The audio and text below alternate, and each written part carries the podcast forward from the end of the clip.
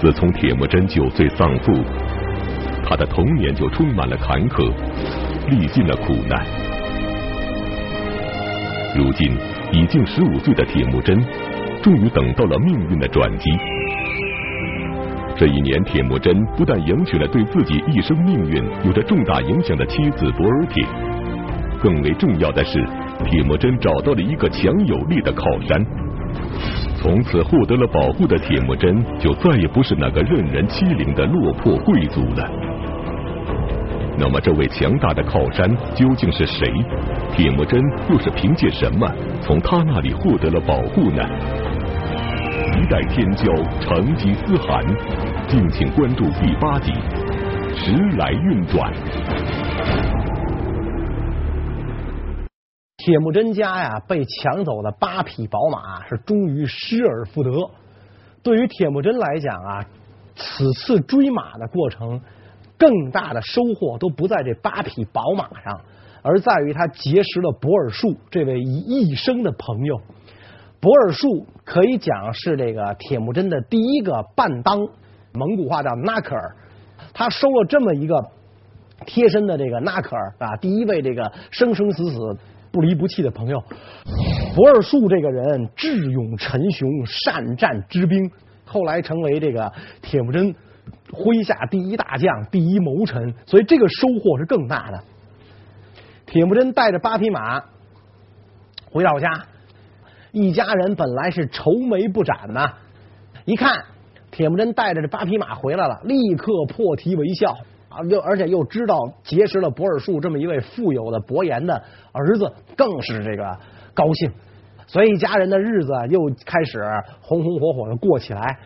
这一晃几年过去了，科伦跟铁木真讲说：“当初啊，你父亲给你定了那么一门亲事，是吧？这个洪吉拉布德薛禅他的闺女博尔帖，听说呢，这个孩子也长大了，在这个他们洪吉拉部落啊，都是出了名的美女啊。”洪吉拉部本身就产美人，什么美人中的美人，而且德学禅亲家这个人呢，他这个重情义，没有说看到咱们家破落就来退婚，没有。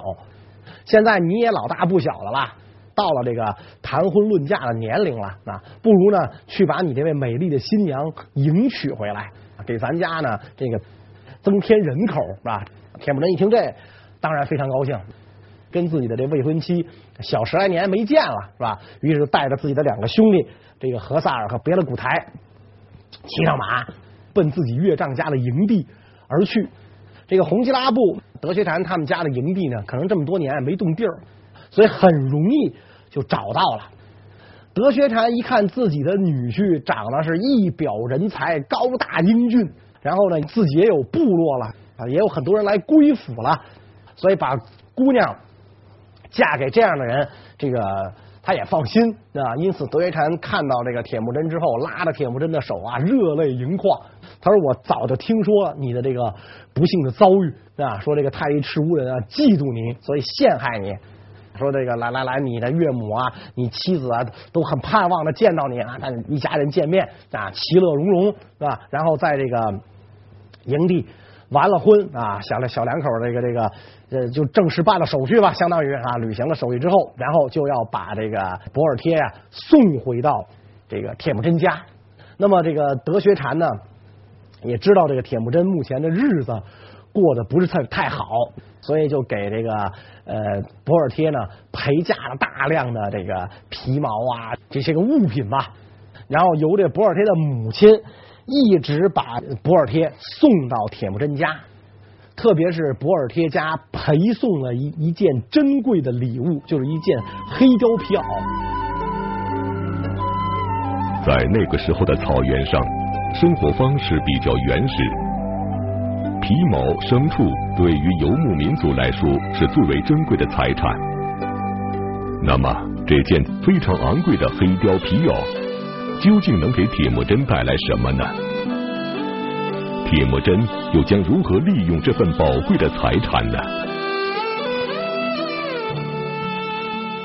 把这个东西作为这个博尔帖的嫁妆送到铁木真家啊。铁木真家收到这个这个这份礼物之后也很高兴啊，特别是这个科伦呐，见了面之后一看这个博尔贴啊，头戴高帽，身穿红衫，风姿绰约啊，这姑娘漂亮高挑，特别高兴，婆媳关系也是非常的融洽。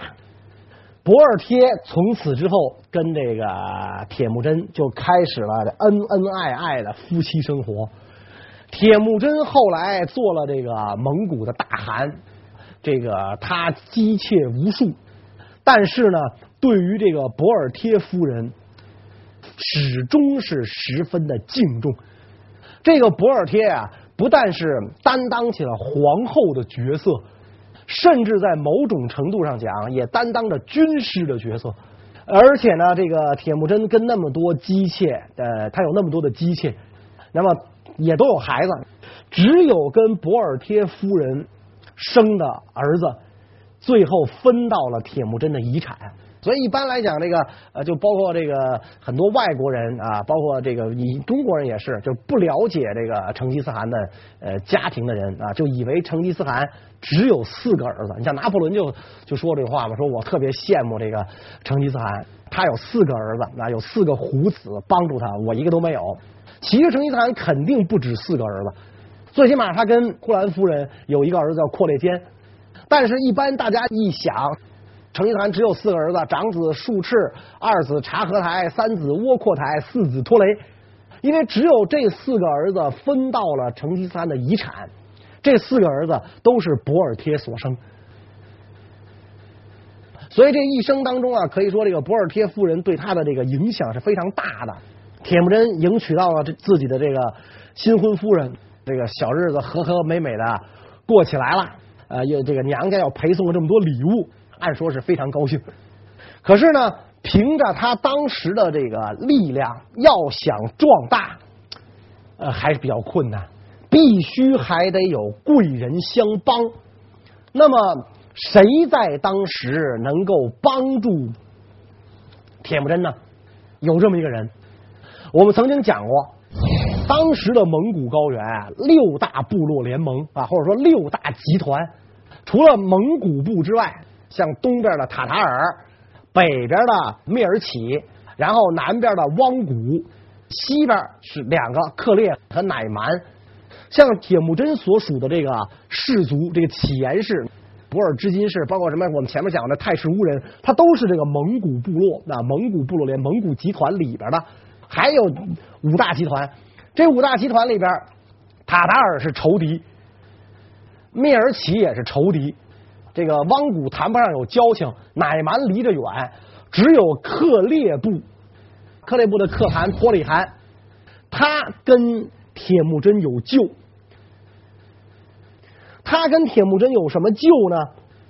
这个当年啊，托里汗的父亲去世之后啊，把汗位传给了托里，结果托里的叔叔这个起兵造反，夺了托里的汗位。托里没办法了啊，就跑了，跑到哪儿呢？就投奔了这个乃蛮，然后这个呃给乃蛮呢大量的这个物资，那这这这个呃财宝啊什么，不是让乃蛮呢帮他出兵。结果乃蛮拿了东西不办事儿，那那人拿人钱财，你替人消灾吗？他不干事儿，他一不干事儿，这个最后这个托里汗就没有办法了，走投无路，就只好去求啊当时的这个呃铁木真的父亲野速该，他说请求你啊帮我。夺回被叔父霸占的汗位，野速该这个人古道热肠啊，当即就拍胸脯保障没问题。所以这个野速该就出兵打跑了托里汗的叔叔，把这个克烈部的汗位呢抢了回来，又交还给了这个托里，然后他自己不要任何报酬。所以托里汗就感动的不得了啊，说你的恩德不但我记着。我的子子孙孙，我的后世子孙都会记着。我们家世世代代要报你的恩，这个恩没有完的时候，除非我这个家族绝嗣，除非我们家没人了，这个恩才算报完。否则的话，我世代报答你。这个野速该可能当时也没往心里去啊，也没觉得说，我野速该也没有说想到说有朝一日我被仇人毒死，我儿子流浪去没人管，他也没会没有想到这 这一点嘛，是吧？可能回来之后就把这事儿。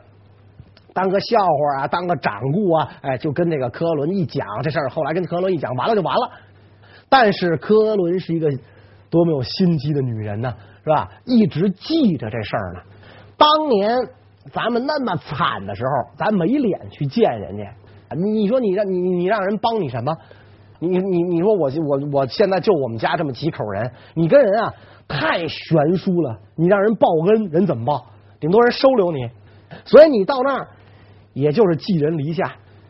你弄不好，你这小小的部落那就被人家这克烈部给吞并了。所以你跟人差的太远的时候，没法要求人家报恩。现在行了。啊，咱们这个部落已经稍微的有点起色了，哎，我可以要求这个托里来履行诺言了。这个时候他，他他应该能够帮我了。于是科伦就跟那个铁木真讲了这番话，说既然这个托里跟你的父亲曾经结为安达，结为兄弟，是吧？那么呢，呃，这个时候我觉得他不会弃咱母子于不顾，咱也有点资本了。然后呢，拿着你这个岳丈家陪送的这件珍贵的礼物，这个黑貂皮袄，咱们去求见托里，把这个黑貂皮袄呢作为礼物送给他，然后争取能让这个托里呢帮助咱们。铁木真听完这话之后，觉得非常有道理，就又带着自己的弟弟何萨尔啊、别了古台啊，就去这个去找克烈部去求见托里汗。铁木真的婚姻可以说是他人生最重要的一个转折点。这个转折意味着苦难的年代已经过去，铁木真正逐渐成长为一个年轻有为的部落首领。越来越多的人争相跑来归附于他，而博尔铁的嫁妆更进一步增加了铁木真壮大自己的资本。那么强大的克烈部首领托里汗，会看上这件黑貂皮袄吗？他能否履行对野速该的承诺，对铁木真提供帮助呢？克烈部人多势众啊，是吧？所以这个也很容易找到。铁木真一见这个托里之后，就万俯身下拜，啊，这个下跪，然后呢，捧出这件黑貂皮袄。铁木真。既要抬高对方，又不能贬低自己。我得呢，让你觉得我不是来求你的。我要低三下四的求你，那咱俩就永远不平等啊，是吧？而而且我得让你知道，我也出身高贵，我也出自名门。所以铁木真怎么讲呢？说当年我的父亲曾经跟您结为安达，先把我爹抬出来，我爹也速该。帮你夺回过汗位，您还记得吗？这言下之意是吧？为什么结为安达是吧？你心里清楚啊？这笔账你忘不了，你心里清楚，不用我说出来是吧？我说出来就没劲了，就显得我是来讨债的，让你报恩，不是这意思。这话不能说透，我一点你就应该明白，跟结为安达。所以今天我把您看成是我的父亲，所以我也没带什么好东西来。然后呢，我岳丈家呢送了这么一件黑貂皮袄，那我觉得还能拿得出手，所以我把它呢献给我的父亲您，请您笑纳。这几句话和他这个举动啊，他真的是滴水不漏，那句句都说的托里的心坎儿啊。先说我父亲跟您结为安达，托里一想，对呀、是吧？我能今天稳坐这汗位，多亏人家老爹野速该啊。所以这个这个这这这个恩我我说了，我子子孙孙都要记住啊，是吧？所以这个恩我必须得报，是吧？托里就就就不用那个铁木真提醒，托里就明白自己该干什么。然后再看这孩子多会说话呀，人家没说，哎，你该报我的恩啊，或者说我有事求你，必须帮忙。人没说这个，人说来看自己的父亲，一下这距离拉得多近。是吧？然后这孩子多会说话，给足了我面子了，然后给我这么贵重的一件礼物啊，那貂皮嘛，那做成了大袄大氅，多么贵重一件礼物，还说我没什么好东西给您，然后我们家就这么件值钱的东西，我给您送来了。你说这个托里他能不心花怒放啊？那那脸上每一个皱纹都伸展开了，高兴的是吧？这孩子太好了，太可爱了，所以托里捧着这件。黑貂皮袄啊，激动的不得了啊！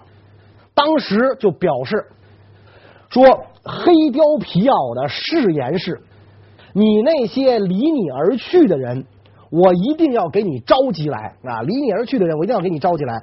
你那些分散了的部众，我一定要替你聚拢起来。凡是离你而去的人，当年你们家落难时候跑的人，我要给你召集过来。你那些个分散了的部众啊，因为你们无力养活他们啊，或者无力保护他们，就跑的那些部众，我一定要给你聚拢起来。就我要让你的人啊，紧紧的依附在你的身边，就像什么呢？就像胸依附于喉啊，臀依附于腰一样，绝对不可能分离。你放心，这就是你送给我这件黑貂皮袄，我对你的这个答复，我对你的答报啊。铁木真一番甜言蜜语，目的达到啊，不用再多说了。所以这个呃，托里也明白啊，也也也许下了庄重的诺言。从这儿以后，铁木真就算是大树底下好乘凉了啊，那真是抱上了一条大粗腿啊。咱讲当时这个草原六大部落集团，克烈部是非常强盛的。铁木真。跟这个托里汗就形成了一种庄重的契约关系。这个契约关系不仅仅体现在保护与被保护上，实际上这种关系啊是双方的。那就托里他也不傻，他也绝对不傻。他为什么愿意给铁木真提供这种帮助？因为他也看出来铁木真这个人，按我们现在的话讲，是一只绩优股。是吧？将来他前途无量，是吧？我也不可能说，我我我最后这个投资最后血本无归，这傻事儿谁干？那托里要那么傻的话，他不可能做这个克烈部的大汗，是吧？他也知道，我帮助这个铁木真壮大了之后，就是给我自己树立了一个奥援啊，树立一个外援。将来我有难的时候，他也会帮我的。铁木真和托里汗的这份庄重的契约一直持续到公元一二零三年，也就是铁木真完成草原统一的前三年。在此期间，铁木真将忠诚回报给了托里汗，帮助托里汗粉碎了各种叛乱和入侵，同时也依靠托里汗的力量壮大了自己的部落。在众多前来投靠铁木真的人中，一个关键人物对于日后铁木真称霸世界起到了关键性的作用。这个人是谁？他给铁木真带来了什么呢？达成了这个契约之后，铁木真的地位啊就更加巩固了。很多人呢就都来投奔他，因为大家看到了。这个我们的小主人铁木真这个时候已非无下阿蒙了，是吧？他已经抱上了草原上最粗的一条大腿，所以大家很多人就都来这个投奔他。其中来投奔他的这些人里边呢，有一位铁匠啊，这个铁匠很有名。这个铁匠叫扎尔赤乌歹，扎尔赤乌歹啊，背着自己的打铁的工具就来见那个铁木真。扎尔赤乌歹老人呐，打铁的手艺非常高。他就可以带徒弟把自己的这套绝技传下去，千万不要小看了这一点。这个草原民族啊，精于骑射，打制出优良的兵器太重要了，刀、矛还有弓箭啊，这个太重要了。比如说，我们讲像在汉朝的时候，匈奴跟汉军打仗。这个有人讲说，一个汉朝士兵啊，汉武帝的时候最强盛的时候，说可以打四十个匈奴兵。当然也不知道这个数据是怎么统计出来的啊。就说一个汉族汉朝士兵可以打四十个匈奴兵。那么，咱先不管这个数据有没有夸大的成分，就是反正是匈奴那个时候不是汉朝的对手，不是汉武帝的对手。一个重要的原因在于汉军装备的精良。你说当时的汉军士兵身穿。锁子甲啊，用这个金属编成的铁铁编成的这个锁子甲，头戴铁盔。而匈奴人的箭头，匈奴人当时很落后啊，他不会冶铁啊，啊很很，他的铁主要靠用这个一些个这个呃畜产品啊，什么那个奶奶制品啊，啊，跟这个中原王朝交换。但是中原王朝呢，把这个盐铁，这这都是国家专卖的嘛，作为重要的战略物资，是限制向这个匈奴出口的。所以说，很多这个匈奴这个骑士啊，他用的这个箭箭头都用鱼骨兽骨磨成的，所以根本就无法射穿汉军身穿的这个锁子甲，锁子甲，因此他跟汉军打仗，他才处在下风。所以这个草原民族一旦学会了冶铁，它的威力就相当于什么呢？它的威力啊，就得相当于今天有些国家掌握了核武器一样，是吧？那就那就不不行，不得了了，无敌于天下了。所以这个扎尔赤乌歹老人啊，他这个把冶铁的技术传到这个成吉思汗的部落，这个对于这个成吉思汗的这个部落啊的发展壮大，可以讲他的这个帮助巨大。所以后来。呃，成成吉思汗能够统一蒙古部落，啊、除了他的部下英勇善战之外，跟兵器精良也有非常大的关系。而且呢，这个老人还给成吉思汗带来了一位帮手啊，这个人叫者勒密。他把这个者勒灭带到了铁木真面前啊，跟铁木真讲说：“当你在沃南河畔出生的时候。”我就下定决心了，我要让我的儿子做你的仆人。但是呢，我的儿子当时还小，他没法伺候你，帮不上你什么忙啊！你们家多多一张吃饭的嘴，所以我就把他带走了。现在他长大了，我又把他带回来了，请你收留他啊，让他做你的纳克尔，做你的伴当，伺候你，跟跟着你鞍前马后，出生入死。这个铁木真也欣然的收下了这个折勒灭，也就是说，这个时候。他已经有两个铁杆的这个伴当啊，纳克尔了，一个是博尔术，一个是折勒灭。所以这个时候的这个铁木真家呀，那就是兴旺发达，那日子也越来越红火。所以他遭了难之后，就有好日子过。这个又娶了媳妇儿，又认了义父，这好日子一过好啊，这难就又来了。铁木真。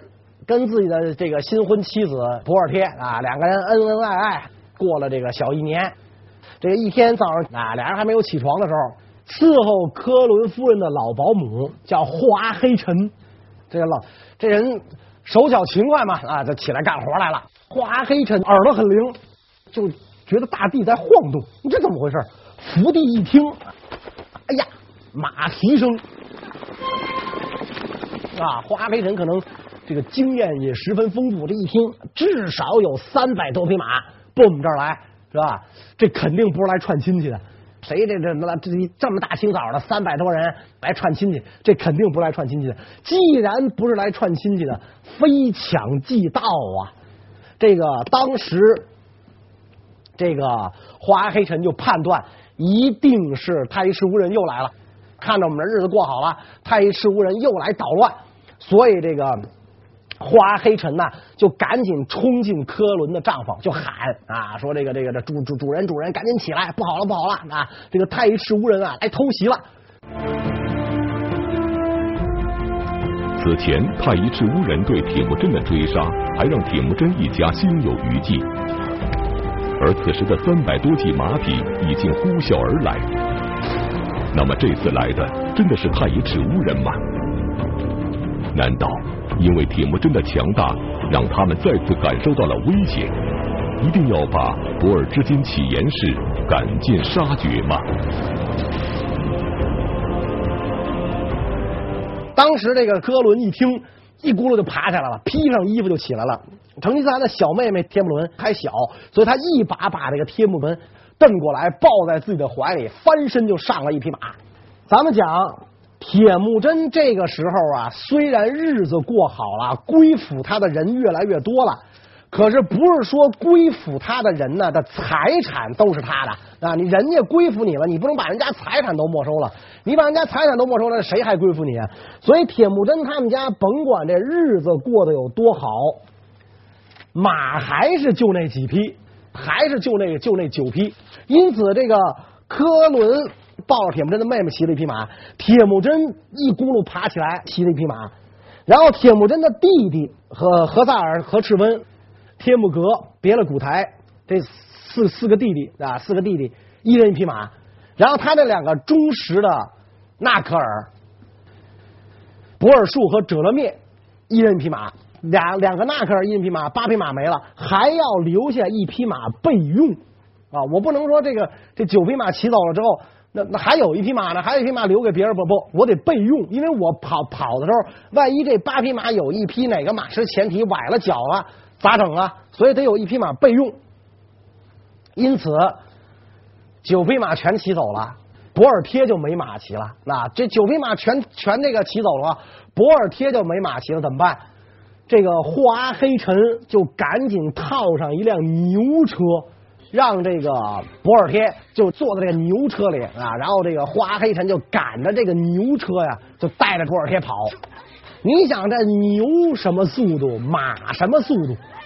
这牛能跑得过马吗？所以一会儿的功夫，这人就追上来了，那这人就追上来了。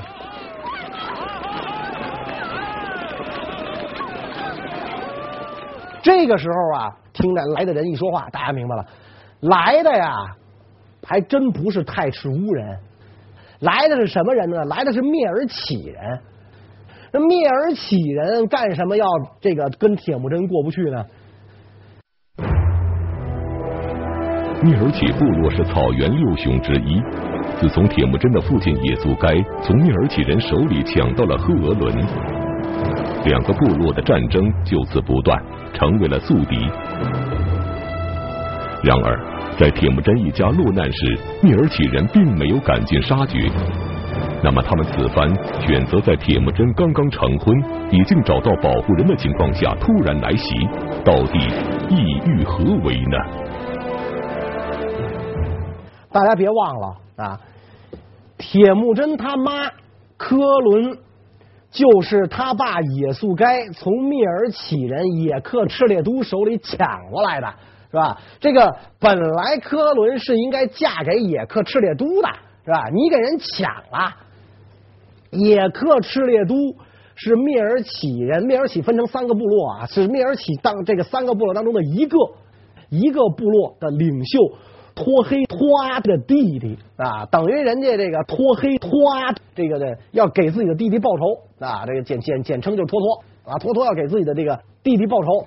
你当初把我弟媳妇抢了，那所以现在你们家日子不是过好了吗？所以我也来抢你们家，啊，我也来抢你们家，他是这个意思，啊，就一听那个这这这帮人一说话，是吧？再看这帮人举动就明白怎么回事。所以博尔贴最危险，博尔贴最危险，但是铁木真却把博尔贴给扔下了。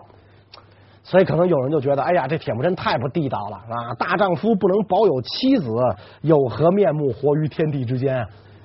那么其实啊，也不是这么回事。你看，铁木真让自己的妈抱着自己的妹妹跑，然后带着四个弟弟跑，带着两个伴当跑，把老婆给扔下了。不能不说呀，铁木真也有他的策略的考虑啊。妈是不能不能不管的，自己跟着自己的妈这么多年，没有没有妈哪有自己今天？颠沛流离是吧？这个苦日子都过来了，是是母亲含辛茹苦把自己拉扯成人，把自把自己养到这么大。几个弟弟都是自己事业上的帮手，这个博尔术和者勒篾啊，来追随自己出生入死，你把他们扔下，谁还追随你啊？是吧？相反，博尔贴是一介女流，是吧？虽然这个新婚妻子感情甚笃，但毕竟相处时间不长，而且这个这个呃博尔贴的骑术啊，肯定跟上边的几位人没法比。如果你留下一匹马给他，带着他跑。很有可能最后的结果谁都跑不了，大家就被一勺烩了，那大家被一勺烩了。因此呢，把博尔贴留下。到那个时候，人的反应啊，完全就是一种本能。所以我们讲铁木真，他实际上就是出于一种本能啊。我妈得跑，我弟得跑，我的伴当们得得跑，我把我媳妇留在这儿啊，我把我媳妇留在这。但是不是说我把我媳妇留在这儿，我就不管了？那我先把他们安顿好，我再回来找我妻子。那我有，我先把别人，我不能因为我媳妇连累这么多人啊！我把别人弄都安全了，安全了，我会回来找他。那我会回来找他。那或者呢，很有可能他侥幸逃脱了。他一个女人，女人家他也好跑，是吧？他也好跑，他侥幸逃脱了，是吧？那么这这不就大家都安全了吗？但是。有的时候啊，也真是这样啊。这个人算不如天算，博尔贴夫人能不能侥幸逃脱啊？到底是不是落入蔑尔乞人之手呢？关于这个问题呢，我们下一讲再讲。谢谢大家。